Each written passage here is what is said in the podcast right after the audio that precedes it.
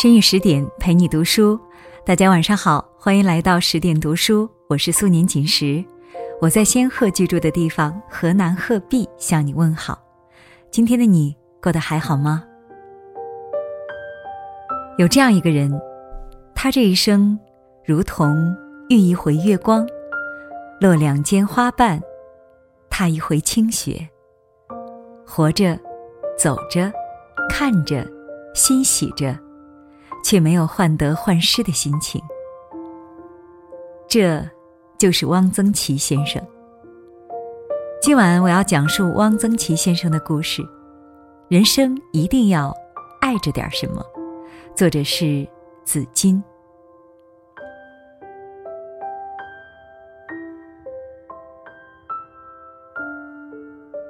喜欢汪曾祺是从读到这段话开始的。到了一个新地方，有人爱逛百货公司，有人爱逛书店，我宁可去逛逛菜市场，看看生机活鸭、新鲜水灵的瓜菜、铜红的辣椒，热热闹闹、挨挨挤挤，让人感到一种生之乐趣。我想起古龙那句：“一个人如果走投无路，心一窄，想寻短见。”就放他去菜市场。菜市场也是我最爱去的地方，看着一堆堆新鲜的萝卜白菜，看着那摆满货架的各种调料，心里有莫名的舒服感。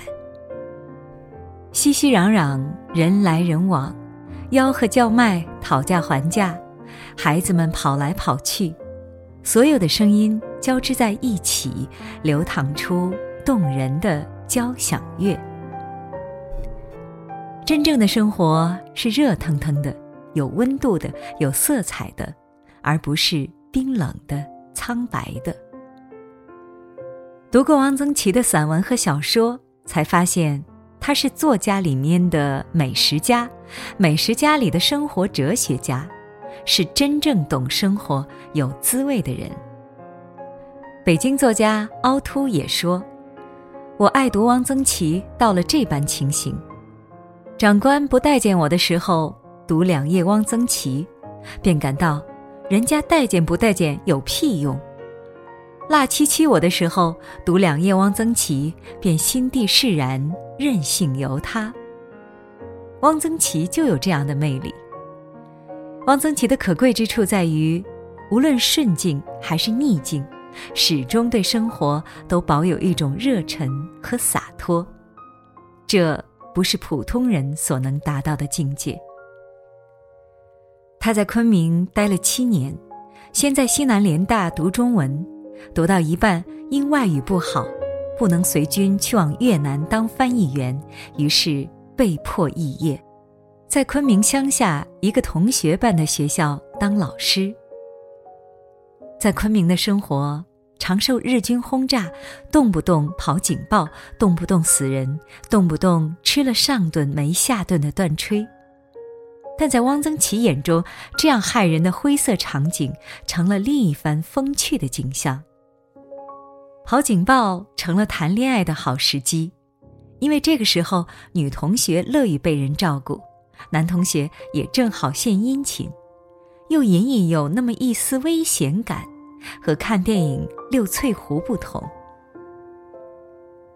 昆明多雨，许多人恼得不行，他心里却爱极了这雨，形容昆明的雨季是明亮的、丰满的，使人动情的，时常赞叹在昆明见了长得最好的茶花，吃了最好的牛肉，好吃的米线可救失恋的痛苦。自己还研究了一堆云南菜的做法，写到文里。读文的人读到饿了，能转身进个厨房，依葫芦画瓢的做出来。他在联大读书，除了中文写作好之外，数学和英文都极差，还有得过零分的时候。联大老师对于他的态度成了两边倒的姿态，中文老师护他。其他科目的老师表明态度的厌烦他，他不管，觉得那些爱不起来的就不要勉强，任由不喜欢的科目成绩败坏下去。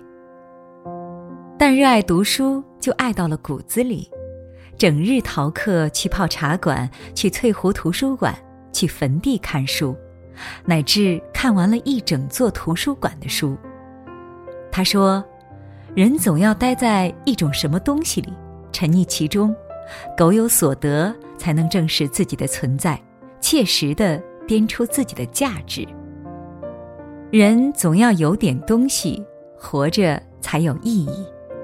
人总要把自己生命的精华都调动出来，倾力一搏，像干将莫邪一样，把自己练进自己的剑里，这才叫活着。”后来，他被下放到农村，起猪圈、刨洞粪、背粮食，看书、写字、画画的手成了种地的手，经常累得一句话也说不出来。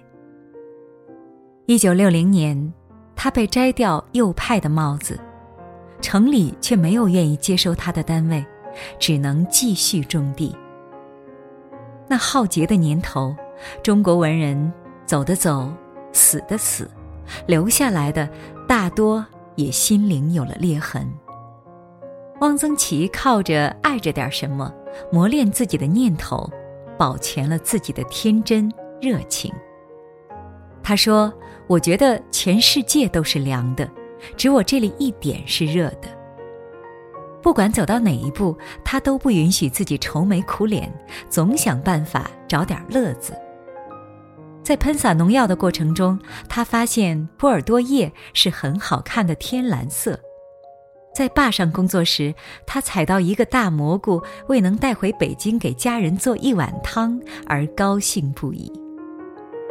在孤寒的马铃薯研究站，他觉得日子过得很悠闲，没有人管，也不需要开会，简直如神仙一般自在。早上起来，到马铃薯地掐一把花儿。几只叶子，回到屋里插在玻璃杯上，开始对着画。到了晚上，就尽情读书。一个人在困境中仍然能认真的对待生活，抵御生命中的黑暗，不悲不喜，不怨不怒，那才是真性情，那才是真人格。汪曾祺生于江苏高邮。三岁时，母亲杨氏因肺病去世。两年后，父亲汪菊生再婚，五岁的他有了第一个继母张氏。张氏待他极好，弥补了他缺失的母爱。这样温暖的日子持续到高二，继母也因病去世，他又迎来了第三位母亲任氏。他与这位母亲在一起生活的时间很少，但依然对这位母亲十分尊重。一个家，几十年间聚散离合，他内心不觉得有任何的芥蒂悲戚，心里只记得每位母亲的好。家的形象在他心中是永恒的，家人闲坐，灯火可亲。他说。世界先爱了我，我不能不爱他。我希望成为一个温柔的人，因为曾被温柔的人对待，深深了解那种被温柔对待的感觉。温柔是他的人，温柔也是他的笔墨。他的笔墨亦有同样温柔敦厚的老师沈从文的影响。沈从文曾对他说过两句话，一句话是，要贴到人物来写，因为小说是写人物的，人物是主要的、先行的。作者要爱所写的人物，要具有充满人道主义的温情，要有带抒情意味的同情心，与人物站在一个平台，用自己的心贴近人物的心，以人物哀乐。为自己的哀乐。另外一句话是：千万不要冷嘲，这是对生活的态度，也是写作的态度。沈先生教导汪曾祺要对生活充满热情。即使在严酷的现实的面前，也不能觉得世事亦无可取，也亦无可为。汪曾祺笔下的小人物们，多身处社会最底层，来自各行各业。如早起工作的代车匠，做老式银器的侯银匠，以及他十七岁就挑起婆家生活重担的女儿侯菊，接生的陈小手。做豆腐干的连万顺，孵鸡养鸭的于老五与陆鸭等等，这些人起着普通的接地气儿的名字，是最真实的芸芸众生。红黄蓝白黑，酸甜苦辣咸，每个人都带着一生的历史，半个月的哀乐，在街上走，吃着糙米饭，喝着粗叶茶。谈论着家长里短，凭着自己的双手为生活的柴米油盐奔波忙碌，在日复一日的琐碎生活中，将日子过得有滋有味，有着“山家除夕无他事，插了梅花便过年”的岁朝清共之心。他在《闹市闲民》中描写过一个淡泊无为的活庄子。这是一个独居的老人，外界的风云变幻好像都与他无关。虽然身在闹市，却在内心修篱筑局，每天吃着简单重复的食物，带着笑意，用孩子一样天真的眼睛，静静看着大街上来来往往的人。在这个闲民身上，汪曾祺似乎找到一种理想的生存状态：清心寡欲。顺应生命，通透达观，天真自然。人生最奢侈的莫过于，无论长到什么年纪，都有一颗童心。全家老少都称他老头儿，老婆施松青这么叫，三个儿女这么叫，连小孙女儿和外孙女也这么叫。他认为，一个现代的、充满人情味的家庭。首先必须做到没大没小，父母叫人敬畏，儿女笔管调直最没有意思。儿女是属于他们自己的，他们的现在、他们的未来都应该由他们自己来设计。一个想用自己理想的模式塑造自己孩子的父亲是愚蠢的。作为一个父亲，应该尽量保持一点童心。汪曾祺有些驼背，姐妹俩经常会拍拍他的背，喝道：“站直！”他就顺从的努力把双肩往后扳扳，然后微闭着眼睛，享受着他们的捶捶打打。有些来过他们家的人羡慕地说：“你们家气氛真好。”有的年轻作家或是编辑到家里来，由于不熟识，见到汪曾祺很拘谨。姐妹俩就安慰他们：“别怕，他在家里最没地位了，我们都欺负他。”汪曾祺良好的家庭关系源自于其父亲良好的家风。其父汪菊生是个很随和的人，对待子女从无疾言厉色。汪曾祺的姐妹称父亲是“孩子头”，他爱孩子，喜欢孩子，爱跟孩子们疯玩。与孩子们一起放风筝，在田间奔跑，做西瓜灯。汪曾祺十七岁初恋，暑假时在家写情书，父亲在一旁瞎出主意。十几岁，他学会了抽烟喝酒，父亲喝酒便给他也倒上一杯。抽烟，一次抽出两根儿，父亲一根儿，汪曾祺一根儿。汪曾祺自己的儿子恋爱，他也采取闻而不问的态度，了解，但不干涉，完全相信孩子的选择。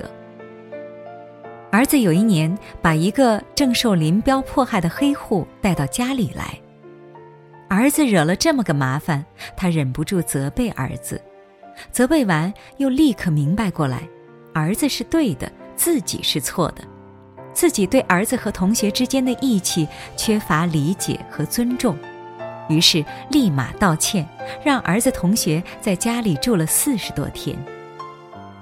汪曾祺所倡导的亲子关系是父母与子女以平等的姿态相处，带点儿童心童趣，有点幽默感，最终形成多年父子成兄弟的状态。汪曾祺还是一位慢生活的倡导者和实践者。他有一双超越功利的眼睛，有一份超越常人的耐心。他从自然中寻找到美，寻找生命性情的自由表达。他写的花草既不名贵也不稀奇，只是平常的荷花、茶花、鸡冠花，甚至狗尾巴草。只有极度热爱生命的人，才能对生活。有最细微的体察，才能在微小而饱满的事物中获得底气和生活的哲理。一九九七年五月十六日，汪曾祺因病去世。他留给世界的最后一句话是：“哎，出院后第一件事儿就是喝他一杯晶明透亮的龙井茶。”他这一生，如同遇一回月光，落两间花瓣，踏一回清雪，活着，走着，看着，欣喜着，却没有患得患失的心情。从他的文中，或可提炼出人活得自在的五种姿态。第一种，如栀子花般不在乎的姿态。栀子花粗粗大大，又香得掸都掸不开，于是为文雅人不取，以为性格不高。栀子花说：“去你妈的！我就是要这样香，香的痛痛快快，你们他妈的管得着吗？”第二种，学会细细品尝各种滋味，才不枉此生，才不至于失去希望后就绝望。一个人的口味嘛，要宽一点，杂一点，南甜北咸，东辣西酸，都去尝尝。第三种，人生一定要爱着点什么。爱是一件非专业的事情，一定要爱着点什么，它让我们变得坚韧、宽容、充盈，业余的爱着。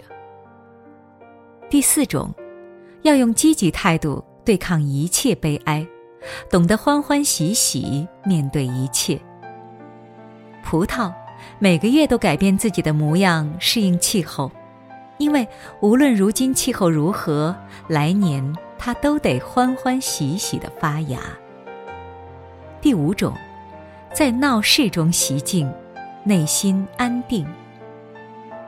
你的心最好不是招摇的枝柯，而是。静默的根系，深藏在地下，不为尘世的一切所蛊惑，只追求自身的简单和丰富。你很辛苦，很累了，那么坐下来歇一会儿，喝一杯不凉不烫的清茶，读一读汪曾祺的作品。他一生所写，都在缓缓地告诉世界：人这一生，活的。是个烟火气。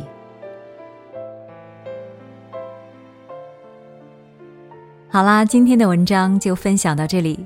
在文章的结尾呢，想宣布一个好消息：为了帮助大家提升自己的素养和层次，十点读书开放了一座成长图书馆。在这里呢，既有解忧杂货店、《肖申克的救赎》、《简爱》这样的影响全世界的经典名作。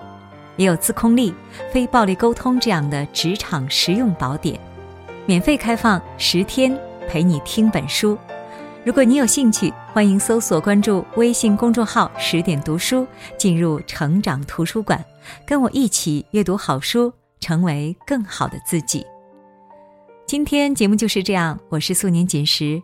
如果你喜欢我的声音，可以关注微信公众号“素年锦时 FM”。今晚就到这里，晚安。